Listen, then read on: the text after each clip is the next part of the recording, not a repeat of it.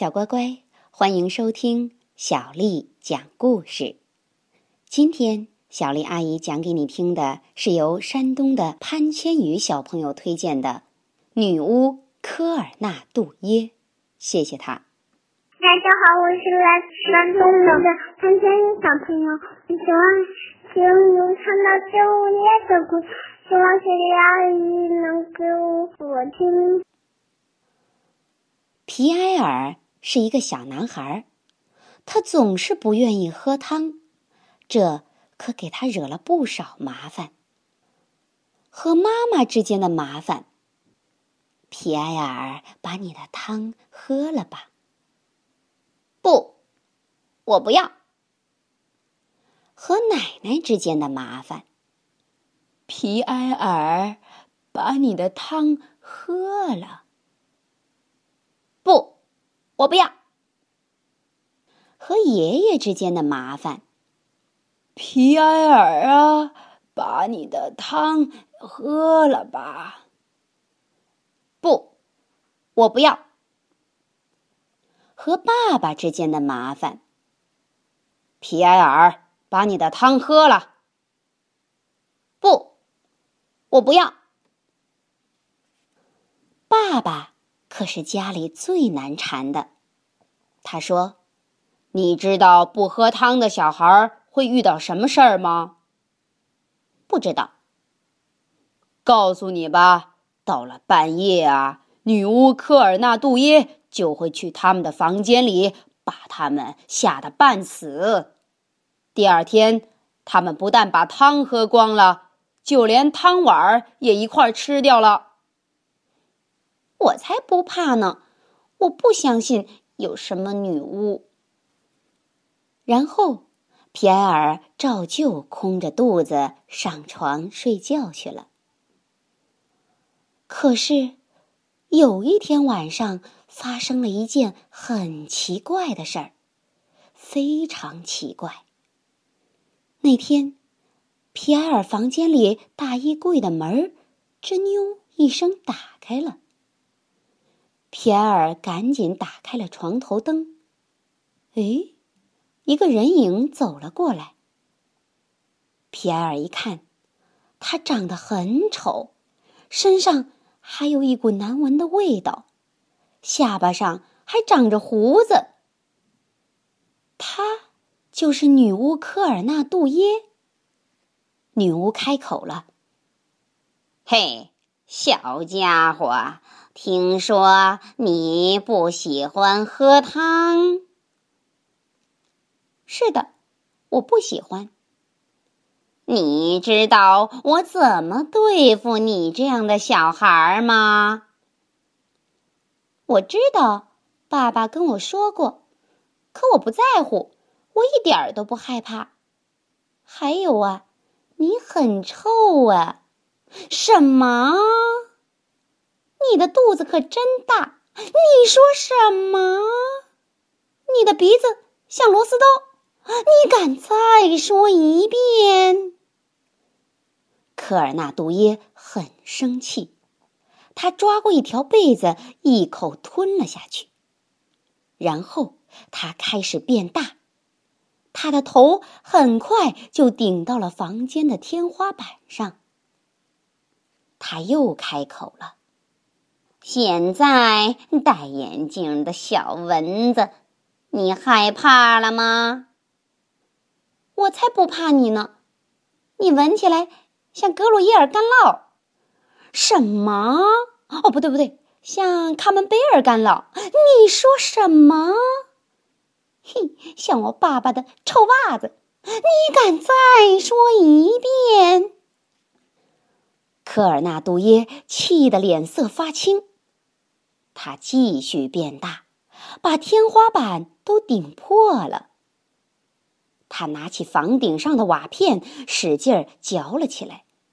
他一边嚼一边说：“现在你这个蚂蚁粪似的小不点儿，害怕了吗？我才不怕你呢！咦，你的屁股可真不小。什么？你的舌头？”像一条恶心的蛇，你说什么？你的鼻子就像长满了蚯蚓一样。你敢再说一遍？”这时，科尔纳杜耶已经气得满脸通红了。他继续变大，变大，变大。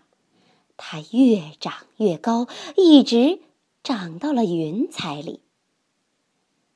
他吃了一朵云彩，就像吃棉花糖一样。然后他弯下腰，想拿走皮埃尔的玩具。皮埃尔说：“住手！你这个臭女巫，你别碰我的玩具！”哈哈哈哈！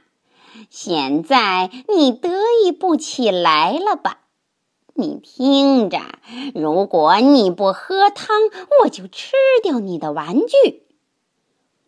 可是女巫，我把汤匙藏起来了。嗯，你把它藏哪儿了？嗯，在我的袜子里。嗯，可我够不着它，得有个很小很小的人进去拿才行啊。嗯，很小很小的人，见鬼！好吧，好吧，好吧。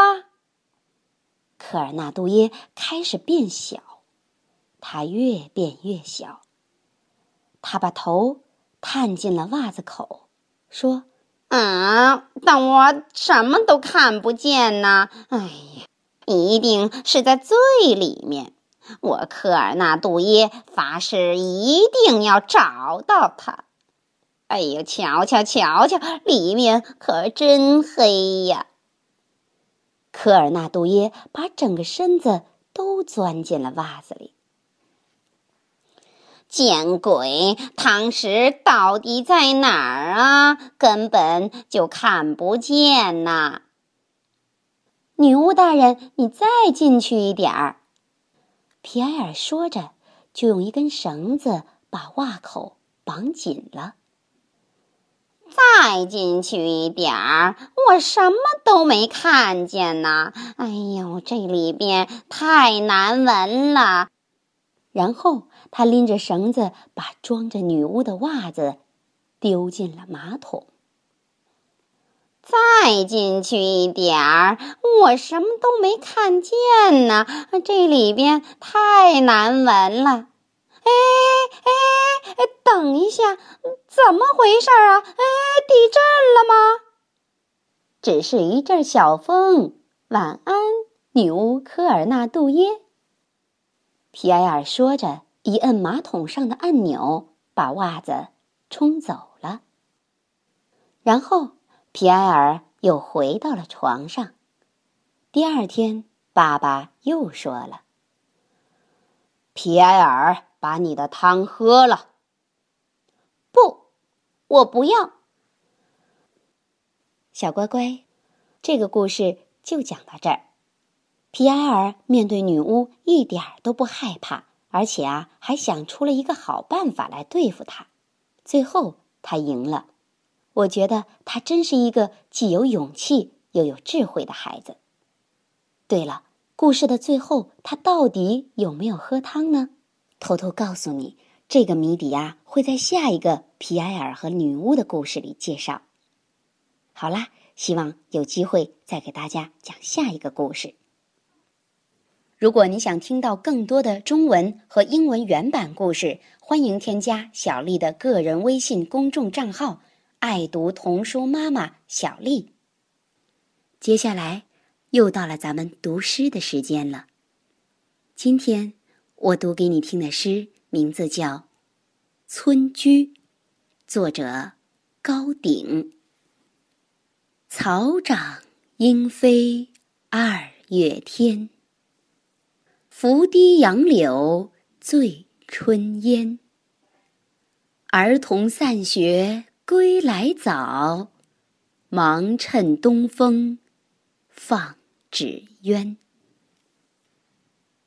草长莺飞二月天，拂堤杨柳醉春烟。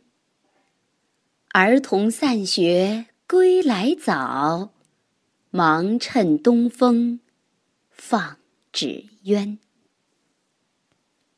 草长莺飞二月天。拂堤杨柳醉春烟。儿童散学归来早，忙趁东风放纸鸢。晚安。